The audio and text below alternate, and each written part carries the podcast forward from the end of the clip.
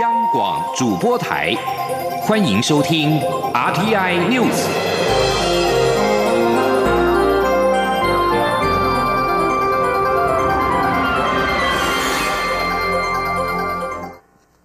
各位好，我是主播王玉伟，欢迎收听这节央广主播台提供给您的 RTN News。今天是二零一九年三月二十五号。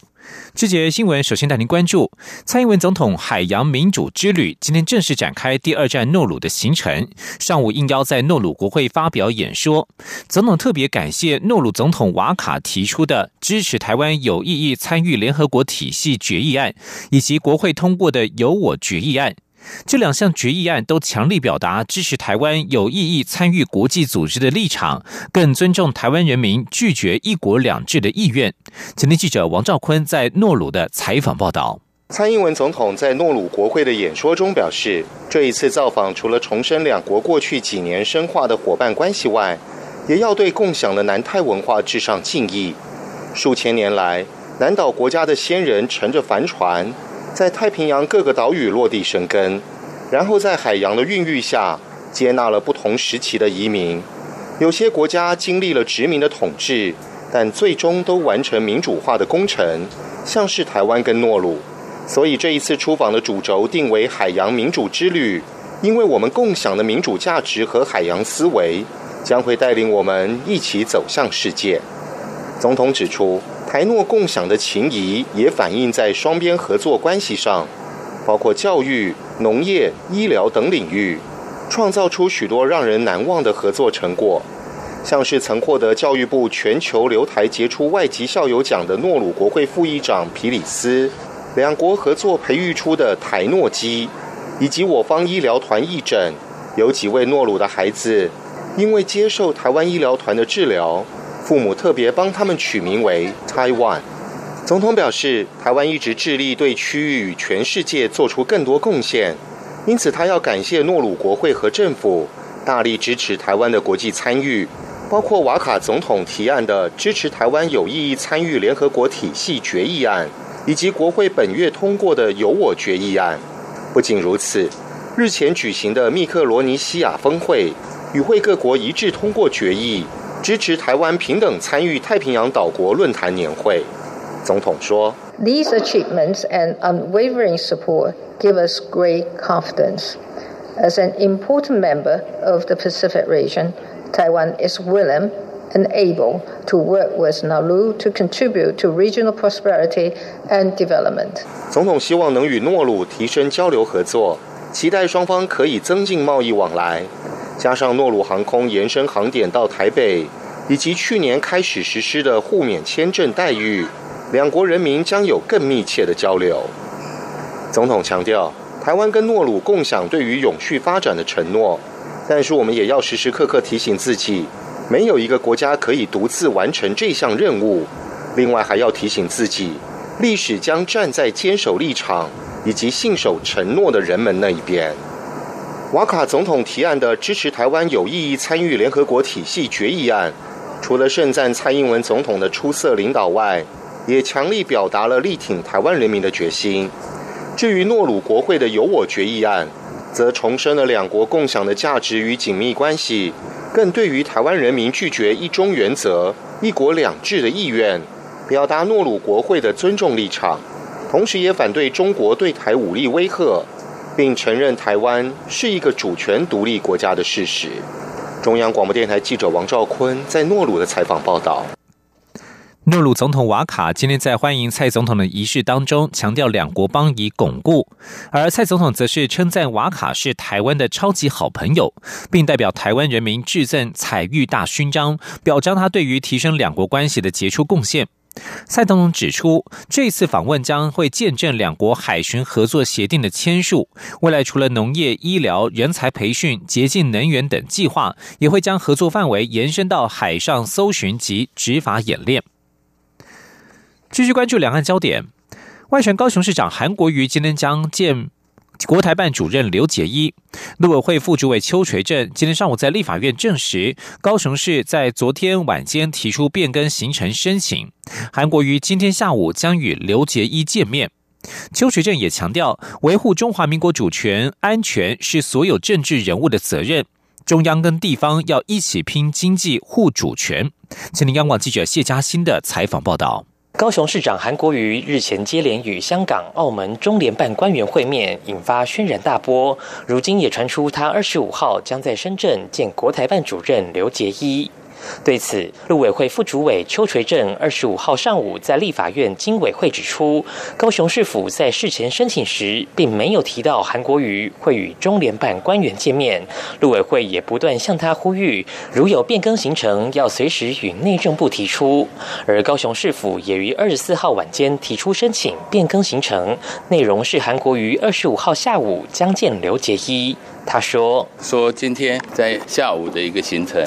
会跟国台办的主任来见面，进行所谓的呃韩国一市长跟刘杰一主任来见面，这个行程的变更有呃向内政部来申请，那我们陆委会也就要这份的这个呃变更行程的这个资讯。呃，我们正在处理。邱水正指出，维护中华民国主权安全是所有政治人物的责任，不管是中央、地方，都要肩负此责任。而中央跟地方要一起拼经济、护主权。依规定，韩国瑜回台后，需在一定期间内向内政部联审会说明此次访问的行程内容。若联审会决议高雄市府需再加以说明的话，高雄市政府也应做补充。另外，陆委会先前表态，认为韩国瑜在香港见中国官员不涉及两岸人民关系条例，引起时代力量立委黄国昌质疑。邱垂正回应，依规定，地方首长赴港澳不需申请，但相关行为规范若涉及公权力或政治议题的协商，还有两岸条例规定的合作行为规范就没有分区域。陆委会的说法与理解跟黄国昌没有什么差别。中央广播电台。台记者谢嘉欣采访报道：高雄市政府昨天晚间向内政部申请变更行程，将与刘杰一见面。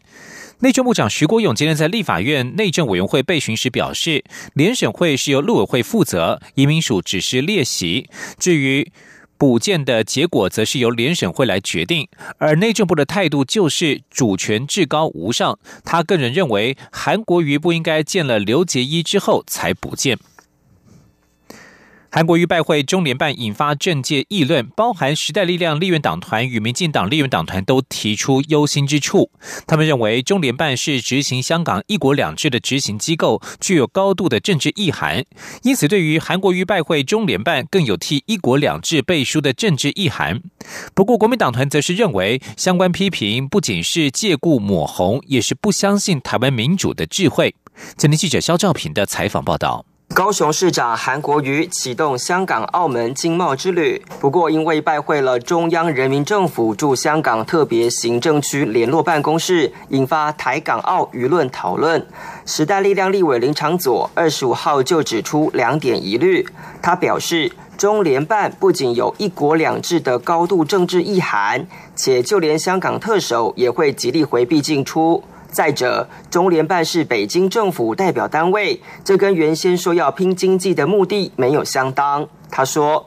中国政府负责的是外交国防，这个港人治港，高度自治。”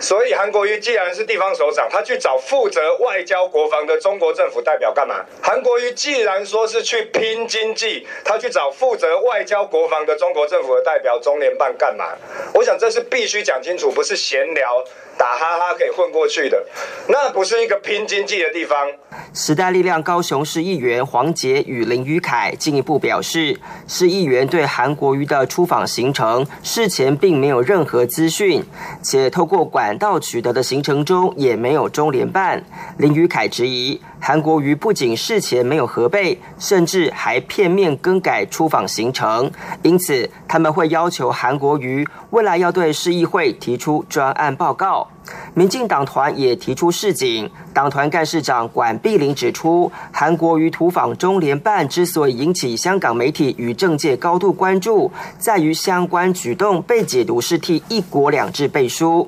管碧玲再次提醒，民进党与台湾主流民意是无法接受一国两制。他说：“香港的中联办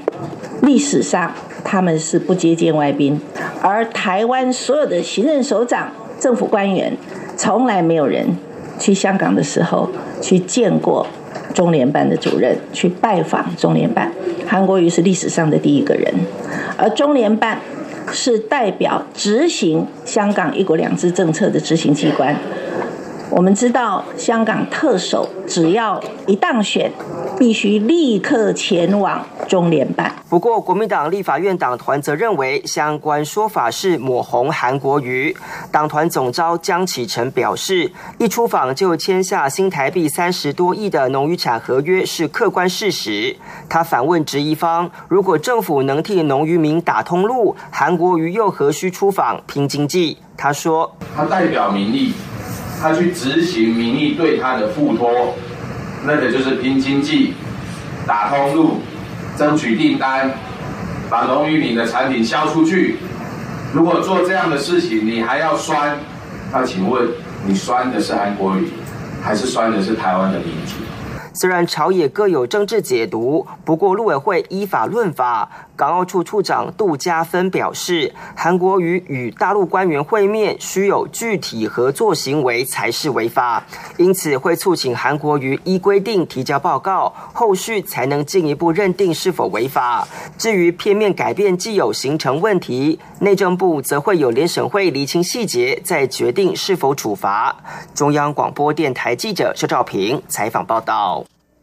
而此事也牵动香港政界，泛民主派的香港众志发表公开信，指责韩国瑜此举是协助中共对台进行统战。近年多次批评中共高层的《晨报》，二十四号则是在头版刊出斗大标题：“私通大陆，默默认一国两制。”高雄市长韩国瑜卖掉台湾，而立场较亲北京的《新岛日报》则是报道韩式务实主义给台港最佳示范。继续关注财经消息。台湾经济研究院今天公布二月份三大产业营业气候测验点，制造业连续三个月呈现上升态势，服务业则转为下滑，营建业则是由下滑转为上扬。台经院分析，市场乐观看待美中贸易协商结果，而且预期国内景气逐步回升，制造业厂商对于未来半年景气看法转强。前天记者杨文军的采访报道。台经院二十五号公布制造业营业气候测验点为九十一点二九点，较上月修正后的八十九点六八点增加一点六一点，呈连续三个月上升态势。服务业为九十二点零五点，较上月修正后的九十二点二六点微幅减少零点二一点，结束先前连续两个月上升态势，转为下滑。营建业为九十四点零四点，较上个月的九十三点六三点微幅上扬零点。四一点由下滑转为上扬。台经院分析，美国暂缓上调中国产品关税，市场乐观看待美中贸易协商的结果，加上国际油价回稳走高，且预期国内景气逐步回升，使得制造业厂商对于未来半年景气看法转强。台经院院长张建一说：“哦，那这个部分其实厂商对于呃未来的半年会比较乐观。”哦，所以，呃，基本上连续三个月上升是很正常，而且就我们预估，下半年的景气会比上半年来得好。哦，所以那个厂商的问卷回复基本上也是跟我们的预期差不多。至于美中贸易谈判，预料将要求中国扩大对美国产品购买，降低贸易逆差，对台湾是否造成冲击？台经院景气预测中心副主任邱达生指出，目前已知会扩大采购的项目为农产品、能源、工业产品，跟台湾相关性不高，但倒是会冲击欧盟、日本及南韩。不过，若是项目中有半导体晶片，就可能对台湾产生影响。但目前美国业者正呼吁不要将半导体晶片纳入采购项目，担忧会过度依赖中国市场，所以还是要看最后采购项目。张建一也补充，美国贸易逆差也并非中国单一因素造成，还有政府储蓄太低、财政赤字等结构性因素。未来贸易战还可能找上欧洲、日本等，台湾或多或少都会受到。影响。张建一也提到，今年以来各主要国家所公布的经济数据普遍不如预期，出口多呈颓势，但台湾在内需政策带动下，经济成长率不至于不保二。中央广播电台记者杨文君台北采访报道。以上新闻由王玉伟编辑播报，稍后请继续收听央广午间新闻。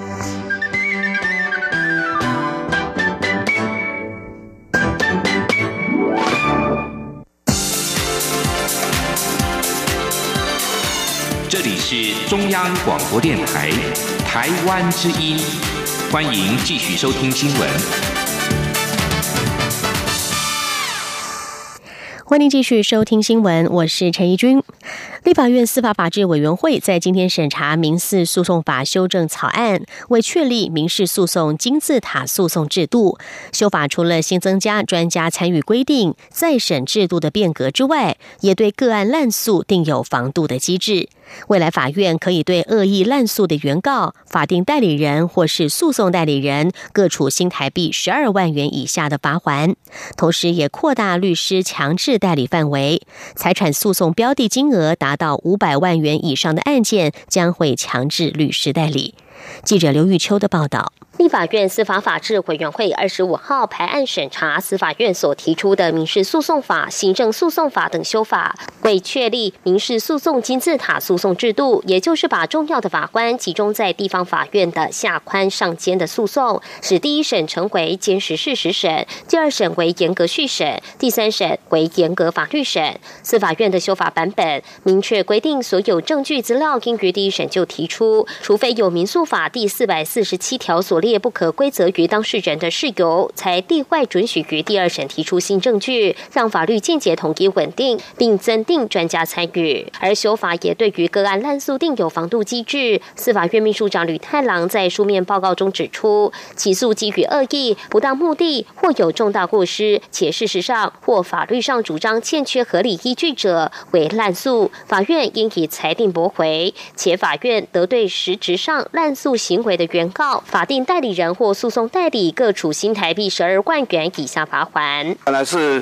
呃个案的滥诉的防止哈，我们希望呃透过这样的机制啊啊减少司法的不必要的浪费啊，让这个呃当事人还有法庭的啊劳力时间费用啊都能够花在啊该花的呃有争议的案件上面。同时，修法也扩大律师强制代理范围。并以财产诉讼标的金额达五百万元以上的案件，规定强制律师代理，另增订共同商定审理计划，明定法院及当事人应有计划进行诉讼程序，让审理更加公正、迅速与经济。不过，国民党立委吴志阳质询时关切，时下法界所称的三专生制度，指下级审法官调至上级审办事三年，会有很多法官不愿回到下级审，要把圆统的诉讼。制度改革为金字塔型，恐怕不容易。对此，吕太郎则说，法官法修法后，一二三审的法官薪资没有区别，地方法院的法官可以领到与最高法院法官一样的薪水跟年资。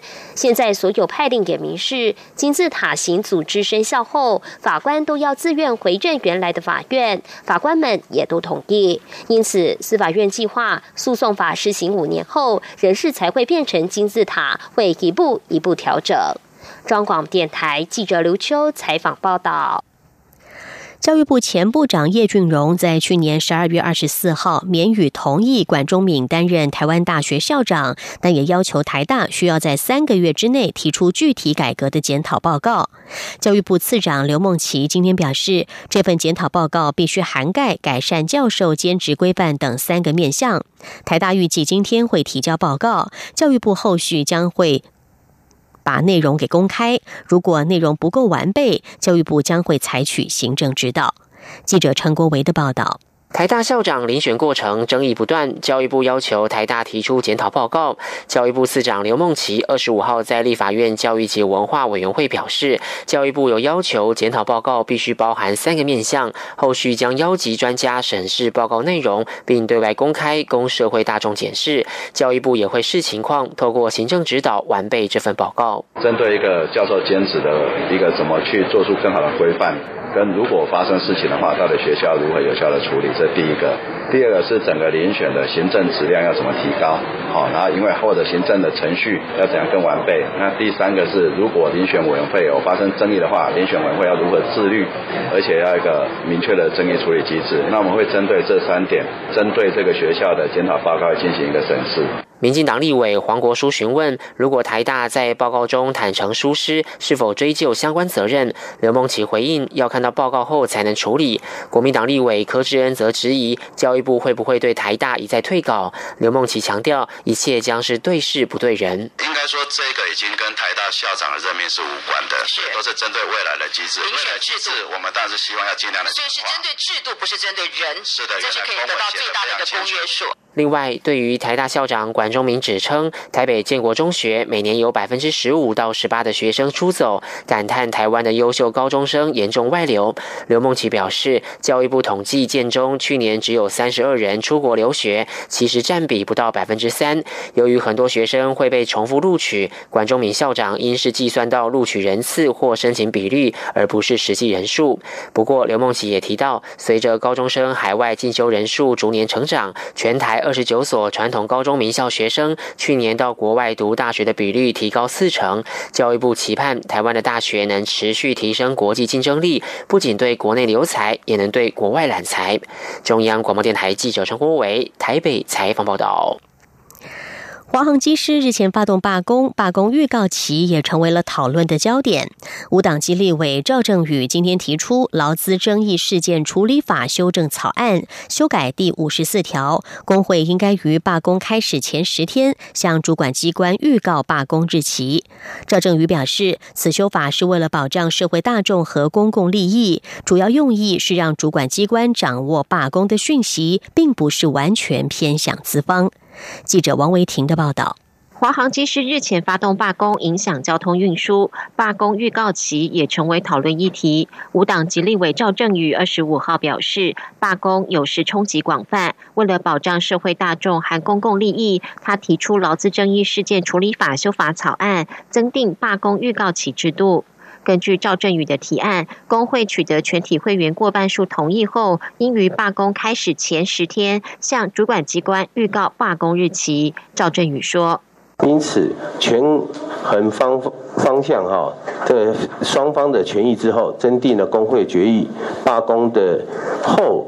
应该向我们的主管机关预告，这个非常重要。主管机关不是雇主哈，那让主管机关能适时的公告将。”罢工对于民众的影响降至最低，这是非常重要的哈，并非要求工会决议罢工后向雇主进行报告。我刚才讲清楚，是跟我们主管机关进行报告，不是跟雇主进行报告哈。关于这个预告的形式哈，我则希望主管机关与劳方哈，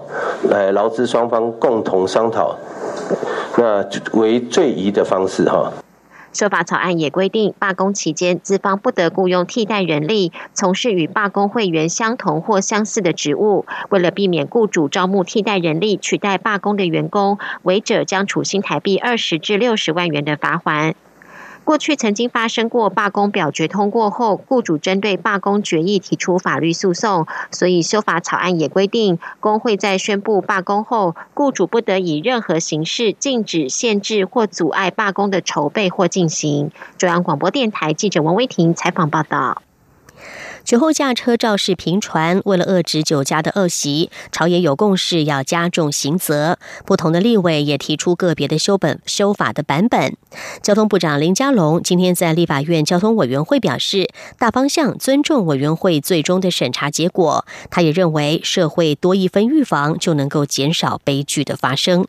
记者江昭伦的报道。立法院交通委员会二十五号审议朝野立委提出的《道路交通管理处罚条例修正草案》，立委版本相当多。立委向美行提案，建议酒驾累犯者应处一百万罚款，且终身不得再考驾照。也有立委提案，致人重伤或死亡应没入车辆，车辆加装酒精锁，以及酒驾同车乘客连坐罚等。交通部长林佳龙表示，交通部尊重委员会综合审查结果，配合朝野协商，拟定具体可行的条文修改。大方向我是支持哈，呃，因为大家都应该相互的规劝哈，啊，来遏制这一个可能的呃悲剧嘛。从社会心理的角度来看呢，如果大家可以呃，我们多一份的啊这一个啊预防，好，可能就减减一份的这个啊啊这个肇事的可能性。不过，针对蒋乃新立委提案，建议提供酒类的店家应该连坐处罚，交通部认为举证困难，建议再审议。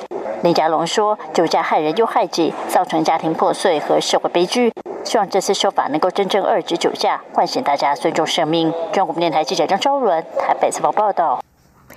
另外，鉴于近来不断传出了大楼瓷砖脱落导致路人伤亡的意外事件，营建署长吴新修今天表示，营建署将会修法，将大楼外墙纳入公共安全申报的范围，强制列入例行性的公安检查。此外，对于立委提案要求有毒品、性侵前科者不得担任大楼管理员，内政部长徐国勇表示支持修法。记者刘品希的报道。近年来，大楼瓷砖掉落事件频传，造成路人受伤甚至死亡。有鉴于此，立法院内政委员会二十五号安排审查《公寓大厦管理条例》，朝野立委都提出修法版本，要求大厦外墙装修材料脱落时，应该主动通知主管机关列管。大楼管委会也应负有定期检查维护的义务。修法也新增强制公寓大厦投保公共意外责任保险。内政部长徐国勇答询时表示，现行公寓大厦管理条例已经有相关法则，如果通知不改善，可处新台币六万到三十万罚款。民进党立委蒋捷安质询时表示，希望内政部与地方政府合作，加强宣导，鼓励民众申请外墙补强，不要等到瓷砖脱落造成人员伤亡之后才事后处罚。对此，营建署长吴新修答询时表示，过去建筑物公共安全申报主要是消防等项目，营建署预计将外墙也纳入公安申报范围，如此便可强制要求例行性检查。他说：“其实我们现在就是预计要把这一个所谓的外墙的这一个部分哦，因为过去它不属于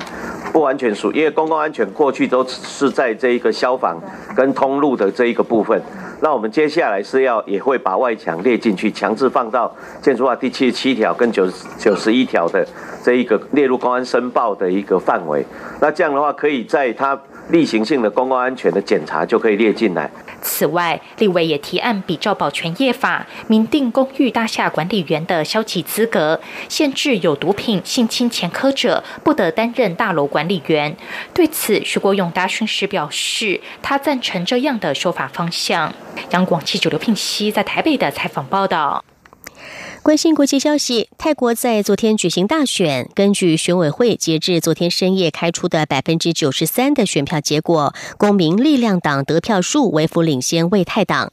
总理帕拉育续任的可能性相当高。民主党党魁艾比西则因为选举失利，已经宣布辞去党魁一职。根据选委会计算选票，截至二十四号的深夜，大约开出百分之九十三的选票，支持军政府并且提名总理帕拉玉为唯一总理候选人的公民力量党表现超乎预期，拿下七百六十八万票，预估可以拿下区域议员一百零二席。推举总理必须要获得参众议院加起来过半数的选票，也就是三百七十五票的支持。由于军方已经掌握了参议院两百五十席的席次，公民力量党也已经获得百席，再加上政党名单的不分区国会议员，而且公民力量党可能寻求太子豪党的结盟，推举帕拉玉续任总理的机会相当高。泰国选委会将在今天下午举行记者会，说明初步的大选结果。美国司法部在二十四号宣布，特别检察官穆勒针对了俄罗斯干预二零一六年美国总统大选的通俄门调查报告，并没有发现美国总统川普竞选阵营和俄国有所勾结的证据。法新社报道，美国司法部长巴尔交给国会的摘要信函指出，穆勒拒绝裁定手上的证据是否显示川普曾经妨碍司法。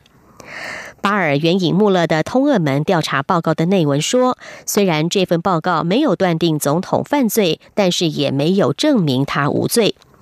不过，白宫二十四号表示，这显示美国总统川普是完全清白的。川普的律师朱利安妮说：“这结果比他预期的还要好。”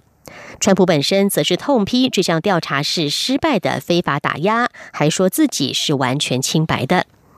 司法部的说法引发了民主党人的攻击，许多反对人士指控川普二零一七年开除了美国联邦调查局前局长科米，就是在阻挠这项调查的通俄门。民主党反对人士也表明，对川普的政治谴责不会因此画下句点。以上 T I News 由陈怡君编辑播报，谢谢收听，这里是中央广播电台台湾之音。